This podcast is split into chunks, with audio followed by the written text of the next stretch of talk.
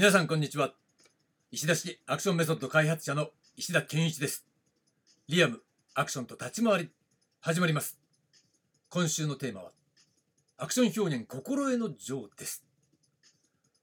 はいということで、えー、水曜日。ね水曜日のテーマなんですが、えー、時代交渉的発想からの脱却ということでお届けします。昨日はね立ち位置問題でしたよね。立ち位置って言ってもえー、実はアクションのフィールドにしっかり立つっていうのは立ち位置の基本中の基本。ね、それ以外にもいくつかあるんですよということね。で、まあそれはある意味それ立ち位置もそうなんだけど、ゴール設定と関わってくるっていうことはちょっと覚えておいた方がいいでしょうね。で、まあ後々、えー、来週かどうかわかんないけど、ゴール設定の話はまたね、いずれやりたいと思います。もしくはね、その、小冊子みたいなもの、うん、作ったらそれはそこにえー、バッチリ掲載することになるでしょう。ということで今日のテーマ、えー、時代交渉的発想からの脱却ということでね、これも再三話しているんですが、ね、これも重要。だからある意味これも立ち位置に近いといえば近いかもしれませんね。えー、もちろんね、あの考え方の問題なんだけれども、そのやっぱりマインドセットみたいなものっていうのは、えー、いわば思考の地盤替えっていうようなね、ことと密接に結びついている。その概念を、えー、まあ、生み出すためのその土台の部分だよね。でそこの概念シェーマーとかね言ったりするわけなんだよね現代思想では。そこの概念シェーマの部分を変えないと地盤を変えないとそこから出てくるものっていうのは、えー、変わりませんよというのがこれねもう現代思想の世界では明らかになっていることなんだけれども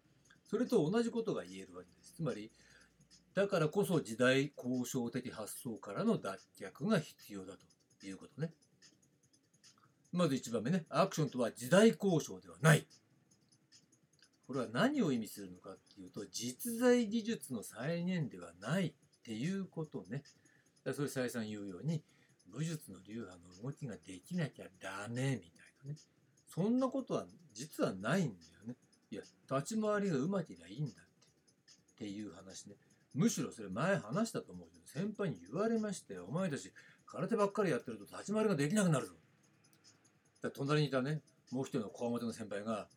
うん、空手はできなくても立ち回りはできるな。って言って、凄まれちゃいましたけど、みたいなね。そういった経験もあるんだけど、まあそれは、まあ、正確な言い回しではないと思うけど、とてもヒントになっていうことね。うん、で、それどういうことですかっていうと、まさしく、アクションとは時代交渉ではない、実在技術の再現ではない。まあ、もちろんそこの部分だけではないわけだ。先輩がね、あの、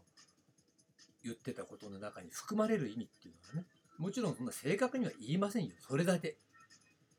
しかも凄まれて、酒飲みながら、みたいなね、そんな状況だったわけなんだけど、でもそれはね、間違ってない。大いなる。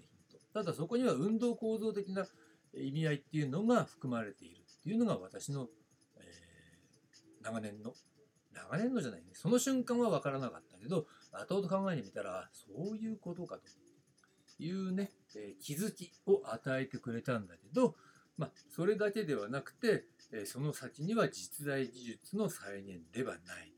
というところまで含まれるっていう。ことが後々分かったわけですね。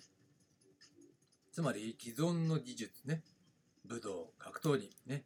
また機械体操、パルクール、そういったものを習ったところで、それしかできないのは単なる付け焼き場でしかないわけね。で皆さん現代人っていうのは教わることが好き教わったらそれが全てだと思い思い込んでしまってる、ね、そういった、えー、思考っていうのが、まあ、世代がね下がっていけば下がっていくほど、まあ、強い傾向にあるっていうのは間違いないと思うわけ。だから習いましたってそれでいいって思ってるけどいいよいいよって言われたらいいって思っちゃうんだけど本当かよって話であってね。まあ冷静に考えればさ習うべきものと習う必要ないものもあったりするわけだ。例えばさストリートスポーツなんていうものをさお教室で習うっていうこと自体が実際はちょっとおかしくない？っていうことは考えた方がいいのね。例えばパルクールなんていうのはその最たるものだよね。ストリートスポーツなんだから、ストリートで生まれたんだから、ストリートダンスなんだもんね。じゃあストリートでやりゃいいじゃねえかただだよみたいな話ですよじゃあなんで教えるの？っていうとそれは簡単それは、えーそれをやってる人が、えー一つのビジネスとして、えー教えるっていうことを始めたというだけの話なのね、うん。じゃあ石田どうなんだって言われるといやそりゃそうですよ。それはビジネスっていう側面はね教えるっていう面にはあるけどそれだけじゃないよねっていうことは、えーこれを聞いてるあなたは分かってくれてると思います。うん。だけど型やアクションを教えてる人いっぱいいるけど明らかにそれビジネスモデルとしてやってるだけで全くクソの意味もないなっていうのはまさしく、えーその専門学校とかね大学の講師やってるような人たち。全く意味ないどころか間違ったものを、えー教えてる。間違った価値観を再生産してる。で習った人はみんな間違いなくがっかりするみたいなね、うん。っていうような状況まで作っちゃう。それまずいよね。って勘弁してくださいよっていうところもあるわけだ。まあそういったこともね含めてまあ既存技術をやってそれを再現するっていうことは再三言うように表現としてはだってそれしかできないんだからそこからずれた違ったことを要求されたらもうそれ通用しなくなっちゃいますよということなのね。ましてやここ、えー時々刻々とで、変化するアクション表現の現場での要求ってものに対応できなきゃ意味ないんだっていうことなんですよ。ね、でなんでじゃあさそれでもねまだ格闘技をやっていてみたいな、えーアクションの現場に参加する人、ね、それが通用するって思っちゃう人が後を絶たないのかっていうと実はまあそれで作品に主演してるっていう人もまあ未だにいるわけだ。でなんでいるんですかってそれは簡単。プロにやらせてもらってるっていうポジションにその人が行ってるわけだ。やらせてもらえるね。だからやらせてもらってそれを使ってうまいこと見せ物に仕立ててもらってるからあたかもそれが有効に見えるだけなんですよ。わかる？で最近多いのはあれだよね素人アマチュアなんだけどプロに金払ってやらせてもらってる自主映画のアクションもの増えてますよね。うん、だからそれは増えてるんだけどまあおそらくそれはもう映像作品もさ本数が少なかったりさ、えー現場がね、えー少なかったりするからそういうのでも仕事になればプロやりますよみたいなことなんだと思うんだだから金を集められれば制作資金を集められればまあそういったことも可能になっているという現代だよね、うん、だからますます舐められてしまうと。いうこと？でこれでやらせてもらってはそれでいいなんだ。これでこういうもんなんだ。アクションはって思われたら困りますよっていう話なんだけど、うん、大抵そういったことをやってるバカっていうのは本人っていうのは何にもできないからそういうことをね平気でお金もらって、えーやるわけだ。みたいなね。っていうことがあるから、まあ、まさしくねそういったことに対して全く真逆のアプローチをやってるのが私だということにはなりますよね。だけどそれ本人のためになれならないからさということなんですよ。あ青春の思い出に一回やっておしまいみたいなねことだからそれじゃあねせっかくの努力が無駄だよねってこともありますね。でねまあやっぱりそこの部分でなんでそういうねまあ逆に、えーまあ、今プロにやらせてもらってるっていう話をしたわけなんだけどやらせてもらって OK や,、えーやった気になってる人たちとやらせてあげるプロもいるわけだ。なんでそんなことが落ちちゃうのかなっていうとそれ無空構造を知らないからなのね。先週やったアクションキャピタル先々週だっけアクションキャピタルが不在、ね、アクションを生み出す力が不在だから、えー本質が見えないし知らないと。ねだから何がダメかっていうとサンプルとなる作品があってこういうような、えー映画映画アクション映画を撮りたいからやってくださいみたいなオーダーがそこに絡んでるってのは見え見え。もしくは自分でそういったものを想定して、えー自主映画なんかでもね作ってるっていうのが見え見え。だからさもったいないっていうかあの基本を外してるっていうのはあのもったいないし、うん、わなんで分かってないのやるのかなっていう不思議な気がするので、前もたまたま時代劇、ね、柳生十兵衛かなんか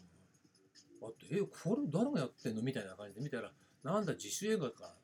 だったのね。で、山の中でやってていいんだけどさ、一生懸命やってるんだけど、うん、やっぱり基本的には全然分かってないからダメだこりゃ。なんだよね。もったいないな。こんだけ衣装とかね、カツラまでちゃんとつけてやってるのにっていうさ、それ単なるコスプレになっちゃうんだよな。という難しいところね。なんでコスプレになっちゃうの？アクションキャピタルが不在だからということになってるんですよ。ということで、えー、時代的時代交渉的発想からの脱却。ね。既存技術を使うっていうのは、時代交渉的発想なんですよ。つまり、ここで、まあ、主人公が空手をやってるってことに対して、空手を正確に再現しなければならないという発想は、これは時代交渉的な発想なわけだ。ね、でもアクションってそうじゃないからね、表現を生み出す力ですからね。うん、それがアクションキャピタルね。だから、えー、そこでリアルな、実際はこうですっていうのを再現するってことには何の意味も、まあ、なくはない。だから、時代交渉的な発想が要求される作品だったらそれはとても重要ですよ。でもそうじゃないんだったら意味ないんだってっていうことなんだよね。つまんないから。面白くもなんともないからっていうことなんですね。で、それは結果的に既存技術に依存しているという構造がそこにも見え隠れするということね。つまりアクションできないんだろっていうこと。もしくはそういった変わった武術とかできるとして、それが売りになると思ってるんだろっていうさ、それいつの時代の話ですか？みたいなね。まあそういった発想は、まあダメですよというよりも、そういった発想はもう捨ててくださいね。脱却してくださいねというのが、まあ私のレッスンを受けたいという人に対しての、えー、結構重要なあの位置を占めるメッセージだったりするというのが、えー、今日のテーマ時代交渉的発想からの脱却でした。で、明日なんですが、明日は様式美が基本というね、話をします。はい、ありがとうございました。